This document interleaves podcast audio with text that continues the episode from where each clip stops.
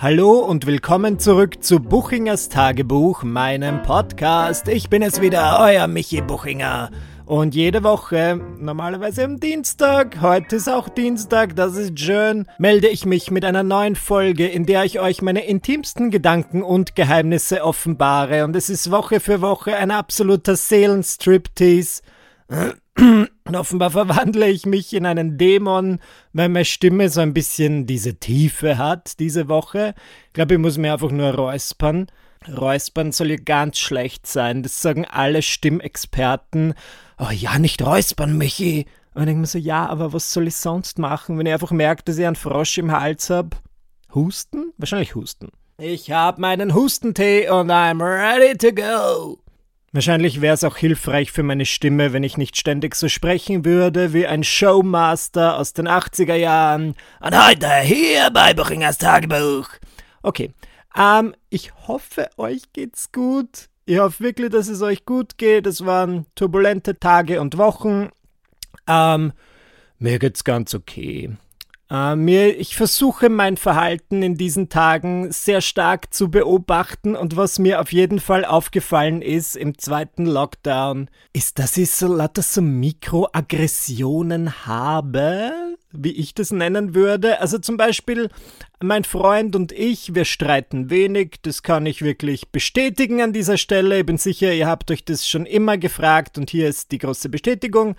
Allerdings ist mir aufgefallen, dass wir in dieser Zeit uns ein bisschen mehr zanken oder so über Dinge diskutieren, über die wir sonst nicht diskutieren würden. Wie zum Beispiel, wir reden dann fünf bis zehn Minuten darüber, wer jetzt den Müll nach unten bringt und steigern uns ein bisschen rein. Ich glaube, das hat den einfachen Grund, dass wir nicht wissen, wohin mit unseren Emotionen und Aggressionen und dann lassen wir es bei so Kleinigkeiten raus.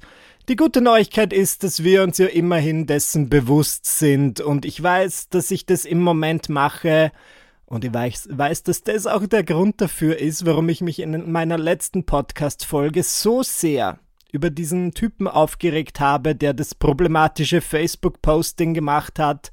Versteht mir nicht falsch, das würde mich normalerweise auch aufregen. Aber ich glaube nicht so sehr. Also ich habe da richtig gerantet. Aber ja, ich glaube, ich wusste nicht ganz wohin mit meinen Emotionen und Aggressionen bezüglich der letzten Tage und deswegen habe ich das an dem ersten Menschen, der sich angeboten hat, rausgelassen.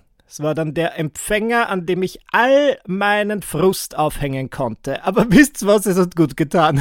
Das ist die Moral aus dieser Geschichte. Sucht euch eine Person in eurem Leben, ihr müsst sie nicht persönlich kennen, auf die ihr alle negativen Gefühle projizieren könnt und die ist dann schuld daran und dann macht ihr die verbal zur Schnecke.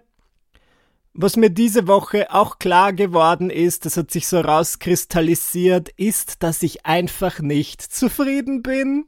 Das ist die neueste Erkenntnis aus dem Hause Buchinger. Ich meine, ist eh klar, ja, wer ist wahrscheinlich im Jahr 2020 sonderlich zufrieden? Ähm, und es ist auch Jammern auf hohem Niveau, das ist mir bewusst, aber das ist zufällig auch der Alternativtitel dieses Podcasts, Jammern auf hohem Niveau mit Michi Buchinger, denn ich habe vor einiger Zeit mal so einen Persönlichkeitstest gemacht und grundsätzlich finde ich sowas ja eine ganz liebe Geschichte.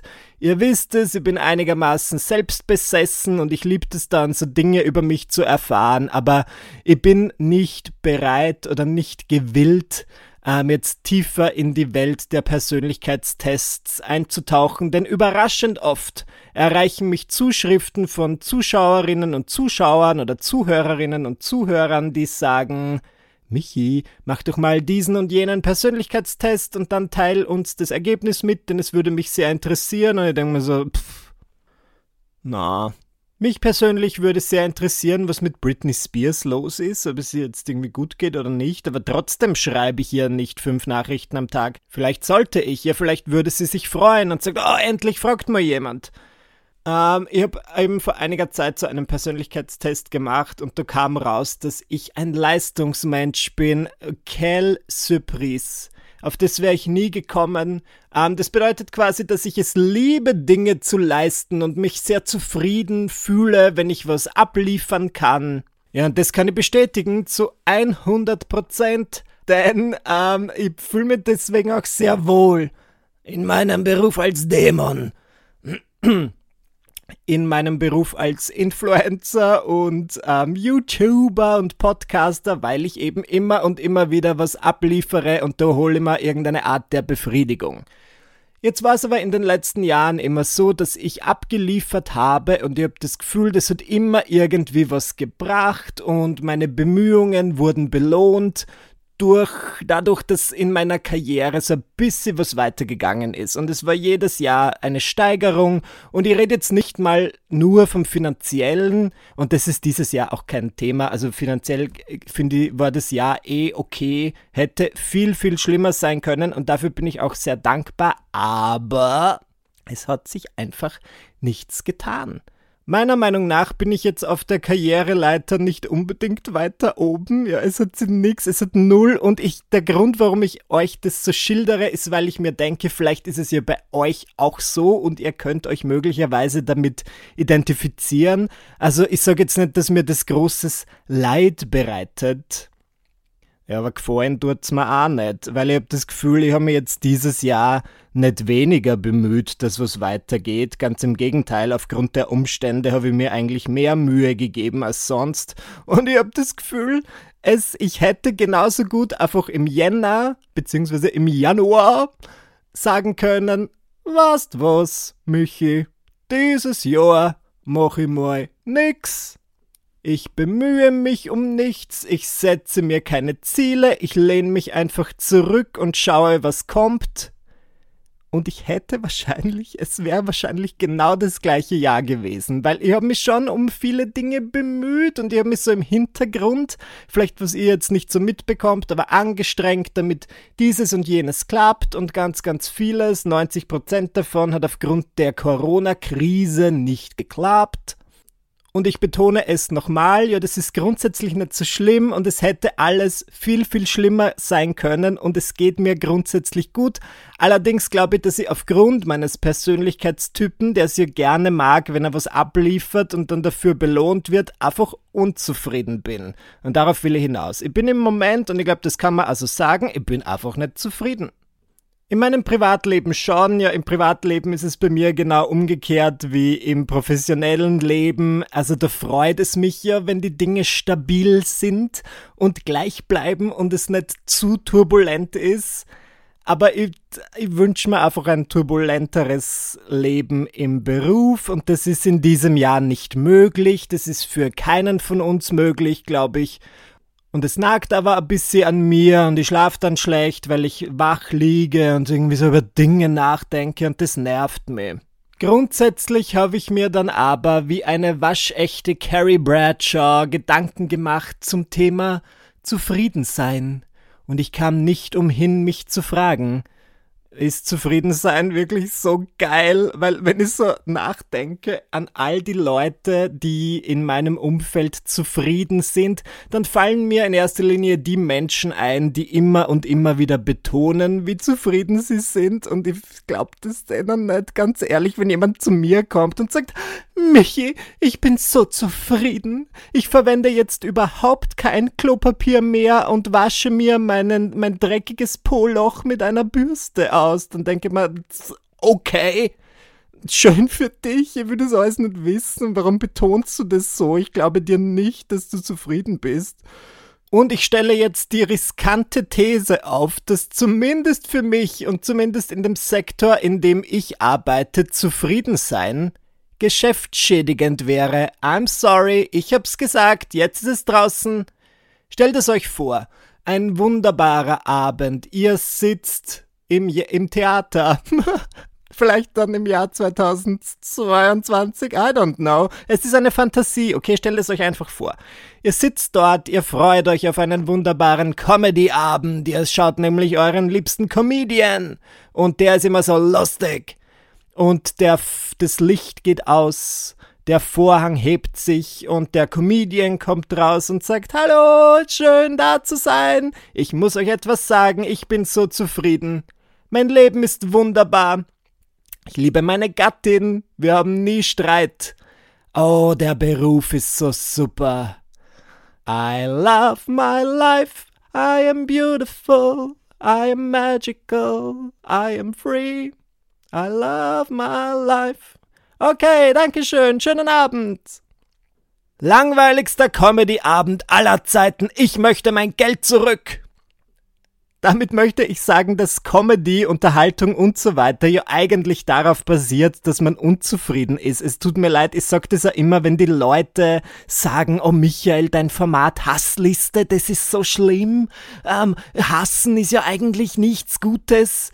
Und ich denke mir so, ja, aber was möchtest du, dass ich mich hinsetze und über all die Dinge rede, die ich toll finde? Das ist null lustig, Bianca. Ich glaube, ich habe das eher unbewusst gemacht, als ich angefangen habe, auf YouTube so über all die Dinge zu sprechen, die ich hasse. Aber es ist, glaube ich, die Grundlage der meisten Comedians, dass sie einfach über Dinge sprechen, die sie nerven, die sie nicht mögen, die sie hassen und das, dazu braucht man halt eine gewisse Unzufriedenheit und einen gewissen, einen gewissen Blick aufs Leben, der sich jetzt nicht immer aufs Positive konzentriert. Deswegen finde ich das schon manchmal ganz gut, wenn ich nicht zu 100% zufrieden bin und wenn das Jahr 2020 auch für nichts gut war, jetzt in meinem persönlichen Fall und ich es auf dieser berühmt-berüchtigten Karriereleiter nicht unbedingt weiter nach oben geschafft habe, dann war es zumindest Wunderbares Material.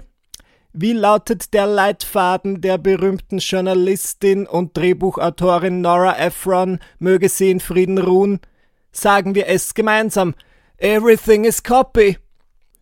Die Nora Ephron, die hat so Filme geschrieben wie E-Mail für dich, Schlaflos in Seattle, Harry und Sally, also immer sehr viele dieser lustigen äh, Komödien, also romantischen Komödien, und ihre Mutter hat immer zu ihr gesagt, everything is copy und das bedeutet so viel wie alles ist Material und wenn du auf einer Bananenschale ausrutscht, dann kannst du traurig sein, aber danach, also wer ist traurig, weil er auf einer Bananenschale ausrutscht, dann kannst du dich ärgern, aber wenn du dann danach deine Freunde triffst und sagst, wisst was mir gerade passiert ist, bin auf einer Bananenschale ausgerutscht, boah, dann wird es zu deiner Geschichte. Ja, die Leute lachen nicht mehr über dich, sondern mit dir und das ist so mein Mantra. Und so versuche ich auch das Jahr 2020 zu sehen.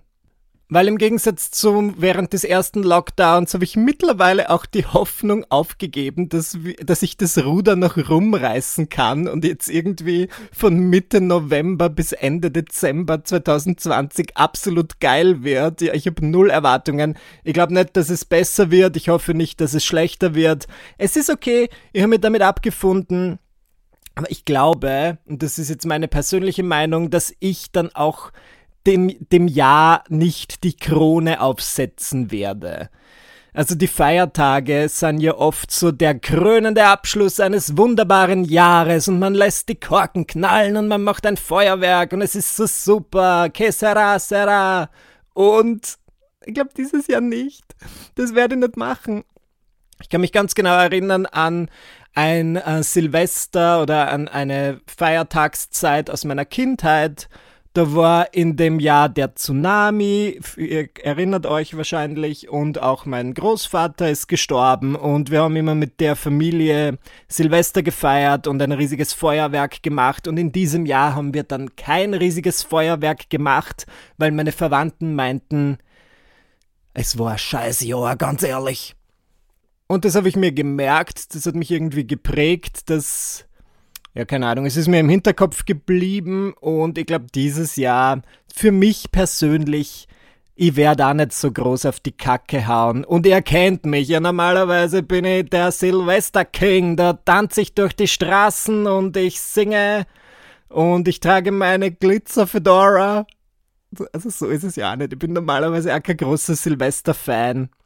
Aber dieses Jahr möchte ich, um ehrlich zu sein, Weihnachten nur mit meinem Freund feiern und dann vielleicht irgendwann danach zumindest meine Eltern besuchen. Aber ich hab gestern auch, ich hab so einen richtigen Bridget Jones Moment gehabt. Das war mir so unangenehm. Ich bin in ein riesiges Fettnäpfchen getappt.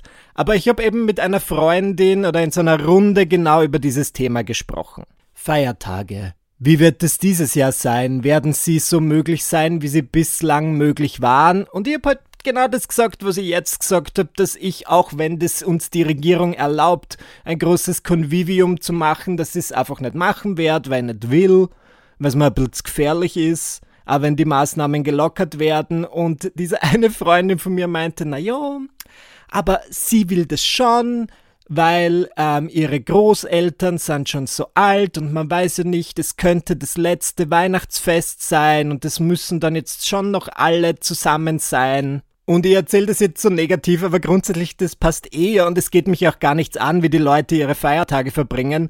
Ich habe nur letztens auch mit einer anderen Freundin drüber geredet, dass das halt immer so blöd ist, wenn man sagt, oh, das könnte jetzt von Oma das letzte Fest sein jetzt müssen wir dieses Jahr noch unbedingt, weil ich kenne auch Leute, die sagen das seit 20 Jahren und es ist zum Glück bis jetzt noch nicht das letzte Fest gewesen, aber halt diese Ansicht, ich frage mich dann auch immer, ob man das so genießen kann, wenn man sagt, okay, das ist jetzt Omas letztes Weihnachtsfest und vielleicht verstehe ich es auch nicht ganz, weil bei mir Weihnachten noch nie diesen riesigen Stellenwert hatte.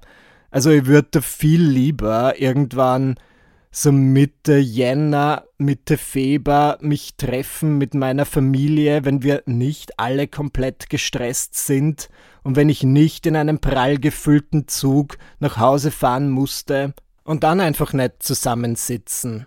Naja gut, und meine Freundin hat das erzählt und meinte so, ja, na, sie werden dieses Jahr schon Weihnachten mit der ganzen Familie feiern, weil es konnte, könnte ja das letzte Weihnachten der Großeltern sein. Und ich habe gesagt, Jo, das verstehe ich. Meine Sorge ist halt, dass ich oder jemand anders in meiner Familie zum Beispiel das Coronavirus in sich trägt, aber keine Symptome hat und das gar nicht merkt. Ja, und dann verbringen wir mehrere Stunden im gleichen Raum wie meine Großmutter und dann infizieren wir sie mit dem Coronavirus. Ja, die Aerosole verbreiten sich im ganzen Raum und dann hat sie das Coronavirus und dann ist es tatsächlich ihr letztes Weihnachtsfest, weil wir sie getötet haben.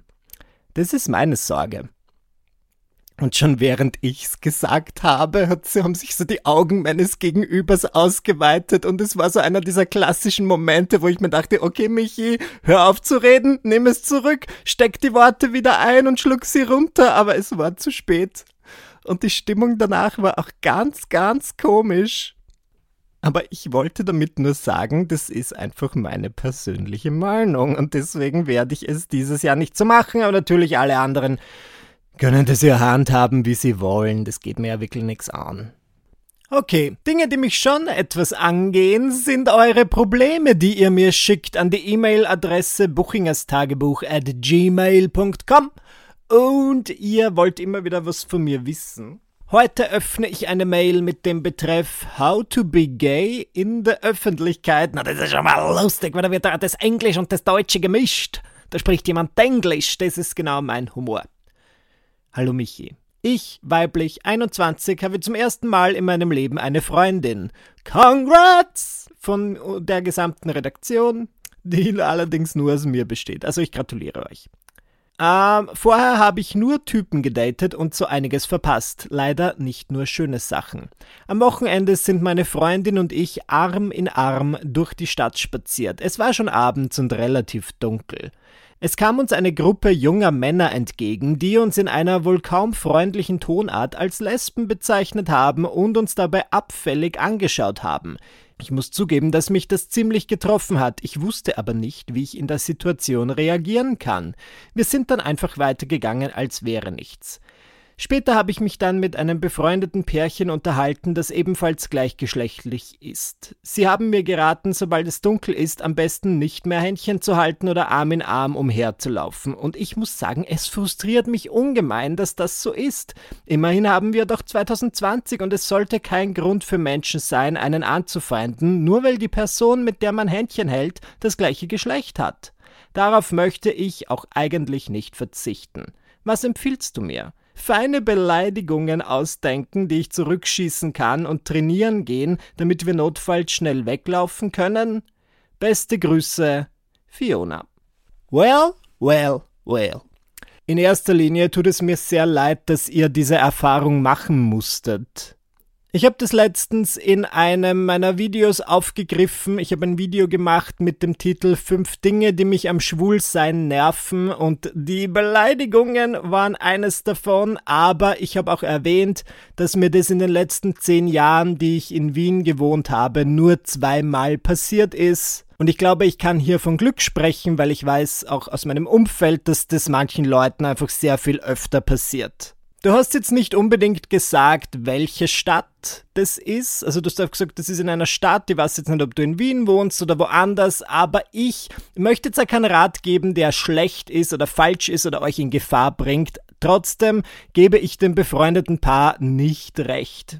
Manchmal sehe ich es fast als unseren Bildungsauftrag als Mitglieder der LGBTQ Community, gewisse Dinge zu normalisieren. Ja, bitte normalisieren wir es, dass ein gleichgeschlechtliches Paar auf der Straße Händchen hält oder sich küsst, weil es ist auch die normalste Sache der Welt. Würde ich damit nach Einbruch der Dunkelheit aufhören? Nein, und vor allem auch aus dem Grund, Entschuldigung, es wird um 17 Uhr dunkel in diesen Tagen, ihr hört doch nicht um 17 Uhr auf, Händchen zu halten. Trotzdem würde ich eine gewisse Vorsicht walten lassen. Also ich neige dazu, ich weiß gar nicht, ob ich das bewusst oder unbewusst mache, aber wenn ich jetzt irgendwo durch die Stadt gehe und es ist vielleicht ein ruhiger Abend und ich bin jetzt nicht, nicht, vielleicht nicht unbedingt in einer sehr belebten Gegend, sondern in einer eher schlecht beleuchteten Gegend, wo wenige Leute sind und die Leute, die da sind, schauen jetzt nicht unbedingt fröhlich oder lächelnd aus, und nicht so, als würde ich sie auf der nächsten Regenbogenparade treffen, dann halte ich auch nicht unbedingt die Hand meines Freundes. Und ich weiß gar nicht warum, weil eigentlich ist ja das dann auch wieder eine Unterdrückung meiner Emotionen, aber ich würde dann meistens einfach nach Hause. Und der Rat, ich gebe dir jetzt diesen Rat, da ich ja auch nicht will, dass ihr jetzt sagt, ja bitte haltet überall Händchen, wo ihr wollt und küsst euch auf den Mund und dann kommst du aufgrund meines Rats, Ratschlags in irgendeine gefährliche Situation. Na, das will ich überhaupt nicht. Deswegen sage ich das so, wie ich persönlich das mache. Ich passe dann halt auf, aber sobald ich dann irgendwo bin, wo einfach mehr Leute sind und wo ich mir denke, okay, falls es hier jetzt zu irgendeinem Zwischenfall kommt, dann sind genug Leute da, die eingreifen oder die, die zumindest Zeugen vor Gericht sind, also so denke ich dann wirklich, dann mache ich es, dann ist es mir äh, relativ wurscht. Ich finde auch die Art und Weise, wie ihr reagiert habt, ist völlig okay. Ja, ich finde, man muss diese Leute nicht mit einer Reaktion würdigen, mit einer Reaktion auf ihr absolut beschissenes Verhalten. Also ich würde einfach typisch britisch, stiff upper lip, Kopf in die Luft, schnellen Schrittes voranschreiten und einfach nicht zeigen, dass es dir irgendwie nahe geht. Trotzdem finde ich es wichtig, drüber zu reden. Es ist eine ganz, ganz komische Situation. Eben, ich habe gesagt, das ist mir in den letzten zehn Jahren zweimal passiert. Von dem letzten Mal habe ich euch erzählt, da hatte ich halt dieses Interview und dieser Typ ist gekommen und hat mich beschimpft. Und einmal vor fünf Jahren bin ich auch Hand in Hand mit Dominik durch die Wiener Innenstadt gegangen und es war recht dunkel und es war schon spät, also es war wenig los und dann sind wir an so einer Gruppe an Männern vorbei, die irgendwie gesagt haben, seid ihr schwul? Und ich meine, die Frage per se ist ja jetzt nichts Böses. Die Art und Weise, wie sie es gesagt haben, war ein bisschen, oh. Und wir haben so gesagt, ja, yes, Queen. Na, wir haben gesagt, ja. Und ähm, sie haben auch nichts gemacht, aber sie haben irgendwie so angefangen, uns hinterher zu gehen und man kriegt dann halt schon Schiss, aber wir sind dann einfach durch irgendeine Seitengasse und wir haben sie relativ schnell abgewimmelt. Nur das Eigenartige ist dann die Situation danach, weil du als Pärchen beschließen musst, okay, reden wir jetzt da darüber, wie es uns da ging? Wie das war oder versuchen wir einfach in einer heilen Welt zu bleiben, wo wir sagen, oh, das haben wir gar nicht gemerkt und das war jetzt überhaupt nicht schlimm und natürlich würde ich empfehlen, drüber zu sprechen. Ich persönlich habe das nur so verinnerlicht aus meiner Vergangenheit an der Schule, wo ich ja auch oft ähm, beschimpft wurde, wo mir die Leute Dinge hinterhergerufen haben. Und ich hatte ja auch Freunde, mit denen ich durch die Schule geschreitet bin, wie Taylor Swift mit ihrem Girl Squad im Bad Blood Musikvideo. Und wir haben dann halt immer als Gruppe so getan, als würden wir das nicht hören, obwohl das natürlich absolut jeder gehört hat. Und es wurde einfach nicht drüber gesprochen. Und ich glaube, ich habe das so verinnerlicht, dass wenn mir halt jemand was entgegenschreit, dass ich dann super cool tue und so, als hätte ich es nicht gehört, aber ich höre alles. Ich höre wirklich alles, ich scherze nicht. Ich glaube, das ist ja manchmal so ein sechster Sinn, den man als Person des öffentlichen Lebens entwickelt. Ja, ich kann, wenn ich durch eine Menschenmasse gehe und jemand flüstert, oh, das ist doch Michael Buchinger. Ich höre es, ich höre es sofort. Aber genauso höre ich auch leider alle Beleidigungen, die gegen mich gerichtet sind. Mein Rat an dich, kurz zusammengefasst, weiterhin in den entsprechenden Gegenden Händchen halten, bei Beleidigungen nicht darauf reagieren und im Anschluss gemeinsam darüber sprechen. Ich glaube, es hat auch mit dem Alter zu tun. Du hast gesagt, du bist 21 und oft wird man dann, also als ich jünger war, wurde ja auch noch so angepöbelt, weil die Leute sie denken, oh, der ist ja grün hinter den Ohren, der kann sich nicht verteidigen. Und jetzt, wo er aus, wo ich, jetzt, wo ich 28 bin und aussehe wie 35, sagt mir niemand mehr etwas. Okidoki Smoky, diese Folge von Buchingers Tagebuch hatte wirklich alles! Aber ja, doch, alles. Ich habe Ratschläge gegeben, ich habe gesungen, ich habe ein bisschen lamentiert, ich habe mich geöffnet, es war ein Seelenstriptease und jetzt bin ich völlig K.O. Ähm, jetzt ziehe ich mich zurück in mein Schneckenhaus wie eine Schnecke, beziehungsweise wie eine Muschel. Und wir hören uns dann wieder nächsten Dienstag. Ich freue mich. Tschüss.